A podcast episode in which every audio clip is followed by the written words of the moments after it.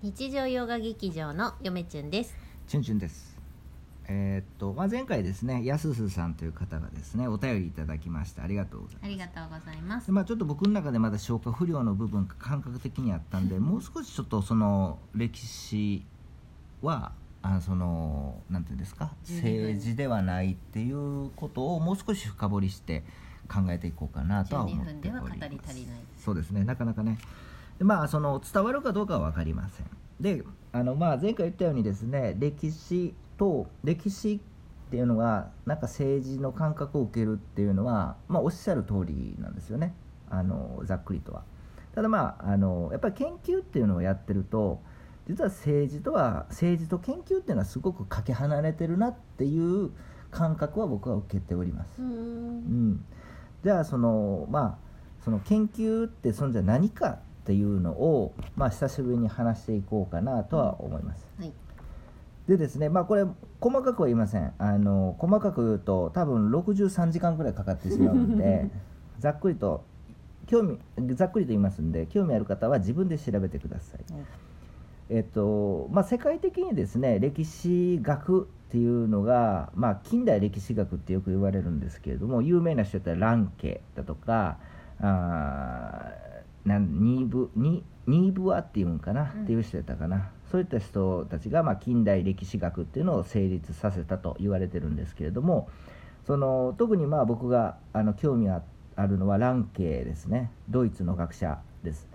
この人はですねあの近代歴史学の父と言われてまして、まあ、今までですねこのあでこの人ですね1795年から1886年まで生きた人らしいね。ランケっていう人は多分まあちらっと聞いたことある人はおるかもしれへんけどね、でこの人がはあの近代歴史学の父とよく言われるんですけれども簡単に言いますとそのこのでニーブアっていう人は、えーもうちょっと前の人でですねえーっとランケはですねあのこのなんていうんですかニーブアっていう人の、まあ、ローマ史っていう研究書というか歴史書を書いた人でそのローマ史っていうのをニーブアのローマ史っていうのをあの読んでランケはすごく影響を受けたみたい。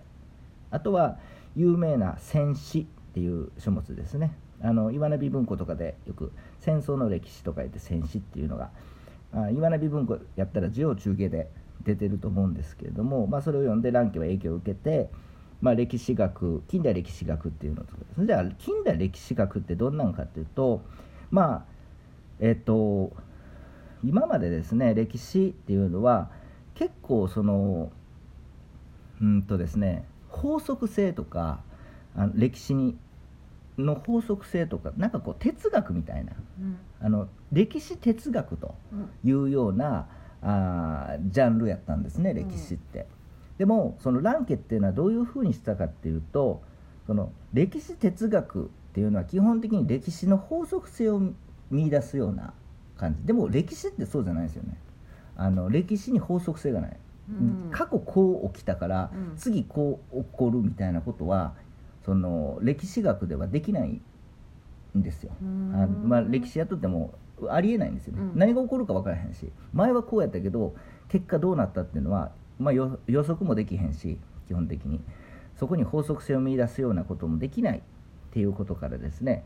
そのまあそ哲学のや方法論を取るんじゃなくて資料に忠実にあるべあるべきで資料をもとにですね、事実をその、まあ、史実をですねそのつなぎ合わせて一つの歴史の説を作っていこうっていうのが、まあ、近代の歴史えーになったんですよね。その資料は正しいの？ああと資料の史は歴史の史うんですよね。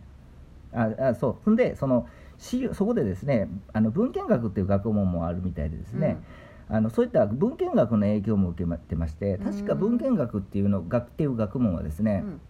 もともと宗教うん。あのキリスト教の、まあ、宗教をのその文献をそのみ洗い出すような感じの学問をやったらしい。洗い出しいるよなそう。その学問の方法を取り入れて、うんうんでしあの近代歴史学では資料批判と言われまして、うん。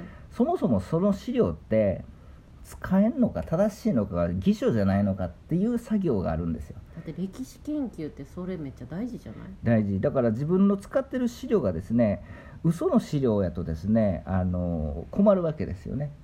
あの歴史を見るあのこう語る上において、うん。例えばえっとなんとか津軽三宮史とかはもう偽書と言われてますよね、うん。オカルト界ではちょこちょこ聞くと思うんですけれどもそうそういったあ資料っていうのは何が正しいのかあの何が正しくないのかそもそも。でその正しい資料正しいであろう資料を使って、そのつなぎ合わせるパズル。うん。そこで何が見えてくるのか、うん。えっていうのが歴史の研究なんですよね。うん。だからその資料にこう書いてるけどあのそもそもこう書いてることで何をこう理由だとか原因だとかっていうのを資料を使って言ってさらに資料から見えないところは研究者の推論を入れていくというようなのが、まあ、歴史研究やということですよね。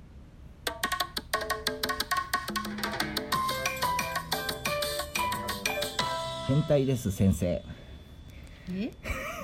なぎ先生いつもありありがとうございまますす。そう、なぎ先生ね、あの変態先生のラジオ、うんあの皆さん登録よろしくお願いします。国語の先生ですフォローかな？あ、そうそう。国語の先生あ国語のへほ国語の変態な先の国語の先生です生の変態ですね。まあもうそうしときますまあ前回も言いましたけれどもね、あの神話学において、えー神話学のね。あの概論概論書を読んでた時に変態って言葉出てきましたよ。うん神話学においても変態って言葉は専門用語でありますからね。うん興味ある方は変態について調べてください、はい。まあ、そんで歴史学っていうのはまあそんなもんうーんなので、まあ、今ざーっと感覚で言いましたけれども今こう話聞いてるとですねあの政治とはやっぱかけ離れてるんですよね、うんうんうん、なんか言われてみれば。そう。だからあこういったのが歴史研究ですと。ちょっと思ってたのと違う。そう。だから結構こう歴史が好きという人はですね歴史研究やった時にいや面倒くさとか、えうん。こんなはずじゃなかったみたいなのは多々ありますね。う、ん。うん。だからただただ歴史が好きなだけじゃちょっと研究が面倒くさいかもしれないね、うん。できないかもしれない。うん。そう。でももう答えないからね。うん。あの今オープンね今オープンワールドとかってゲーム流行ってますけどもうんうんあの自由はいに自分でね、どうぞやってください。あの散策できるってやつね。そうやり方も何も教えてくれない。うん。自分でもう職人技みたいなね、うん。自分で盗んで自分でこうや,、やっていくと。うん。いうような感じが歴史学うん。かなと思っております、面白い。何これ？Introduction to the Study of History うん、まあ俺がねドイツ語とか英語とかちゃんと読めれたら、うんあのもっと幅が広がるんやけどね、うん。特にドイツの,、うん。あのドイ歴史学においてドイツっていうのは始まりやから、うん。あの僕がねよく言ってる「歴史とは何ぞや」っていう本がありまして、うん。歴史学の入門書、うん。えっ、とベルンハイムっていうね、うん。もうその人もドイツ人やし、ドイツちょっと興味ありますよね、ううんん最近大人になってから。う、ん。うん。ドイツ語やったら？いやもうそんな時間ないですよ。あそっか。そうそうなんですよ。だから結構そのランケから始まってですね今言ったベルンハイムっていう学者がさらにですね歴史の研究法をですね、うん。その今の今言った資料批判だとか、うん。そういった、まあ、要はアカデミックうん。な方法論をさらに磨きをかけて世の中に伝えて、うん。でそれに日本人も影響を明治に受けていると,、うん。えーとまあ、歴史学概要の話になりますけれども「史学研究法」という本を、えー、と明治の時に書きました、えー坪井、えー先生だとかですね。坪つ坪井久米蔵先生うん。っていう先生ですね。あとはあー大類昇先生も、しっていう先生もですね。あの大昔に国史研究法とか書いてるし。まあそのつながりで黒板克美先生とかも出てくるわけですしそういった学者の歴史っていうのもなかなか面白いと。うん基本的にこれは史学概論と僕言ってますけれどもね。チュンチュンさん、うん、えー最後にですね、うん。今チュンチュンさんがうん。この、まあ、見てるというか喋ってる時に読んでるこのもの、一体これ何ですか？あこれ最近ねあのーノートをいろいろ作ってますけどもうちょっと手軽なノートが欲しいなと。でちょっと書いたやノートで。なんだこれは？なんだこれは？皆さんに見せてあげたい。使ってないノートがあってですねそれをそれでちょっとメモ書きよりもちょっとこうあのもうざっくばらんに。なんか飛び出す絵本みたいになってるよこれ。どういうこと？これはですね、えっと、ノートは、えっと、ちょっとでかいバージョンのでかくて分厚いバージョンのこれはモレスキンのノートなんですけどこれに、えっと、本にさよくさあのなんていうの？このん？書ん？書籍案内とかって本挟んでるやん、うんそれで結構欲しいもんが研究書とかあったらもう一個一個書くのめんどくさいんでこの本に貼り付けたらいいと思う。んですよのりで。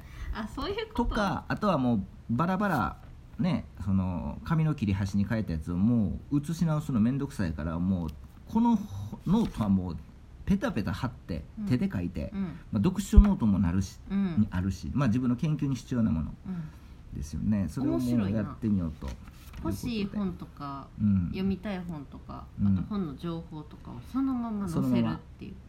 こがポポケットねポケットのモレスキンのやつ持ってるんですけどあれはもう完全に覚書きというか、まあ、これも覚書きなんですけどそのアイディアノートとして使ってますけどこれは、まあ、読書ノート兼えーっとなんていうんですか今まで。あこれちょっと勉強してみようと思っていねあのスクラップノート？スクラップノートみあそうスクラップノートですね。なんかもうペタペタ貼って自由にあーやろうかなと。うん。うん、そうただ問題はですねあのモレスキンこれねすごい珍しいんですけどこれ。あのむっちゃ分厚いんですよ。これ1冊4000円します。そう。そうそう。だからせっかく買ったんで大切にねちょっと変えて大切に残してたんですけどあのようやく使うことができましたね。あそんなノートも使っております説明できたか。なーうん。では皆さん。さよなら